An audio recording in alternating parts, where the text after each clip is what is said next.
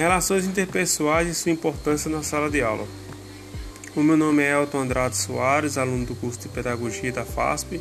Sou do turno da noite, sou da cidade de São João do Peixe.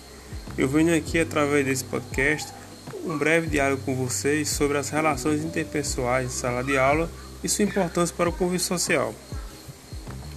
Bem, gente, entende-se por relações interpessoais o conjunto de procedimentos que, facilitando a comunicação e as linguagens, estabelece laços sólidos nas relações humanas.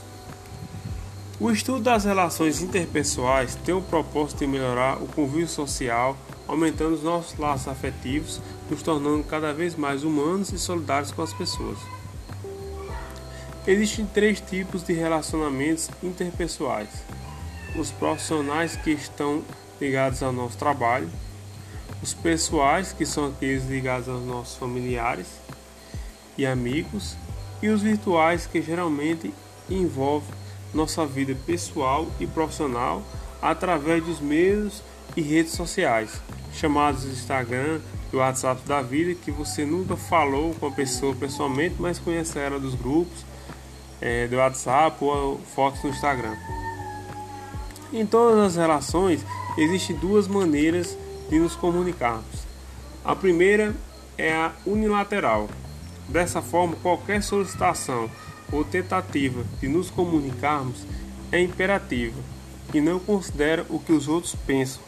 Com isso, sempre existe a sensação equivocada de que alguém saiu ganhando ou aquela questão de que a pessoa só quer falar, não quer ouvir ou se acha melhor do que os outros. A outra forma é a bilateral onde todos falam e escutam para criar um diálogo construtivo. Nesse caso, todos os envolvidos saem com a sensação de que suas ideias e solicitações foram consideradas.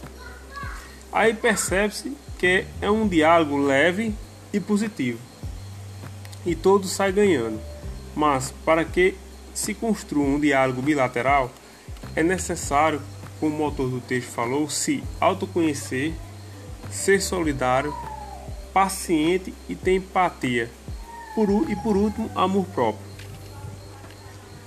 Trabalhar em sala de aula com os alunos os sentimentos, discutindo para que eles possam expressar seu conhecimento sobre as emoções, o que eles sentem, se autoconhecer e relatar casos é, do seu convívio social no seu dia a dia do seu dia a dia é primordial para trabalhar as relações interpessoais.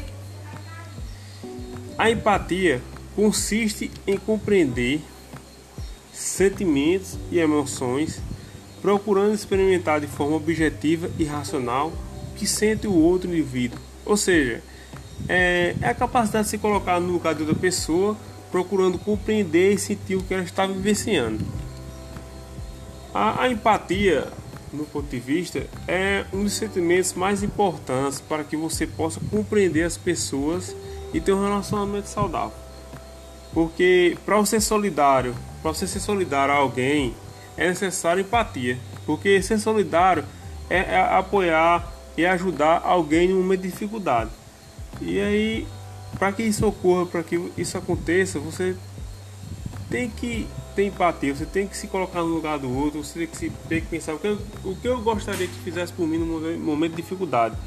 Então, pensando dessa forma que você vai poder ajudar o seu próximo, que você vai poder compreender melhor a dor das pessoas.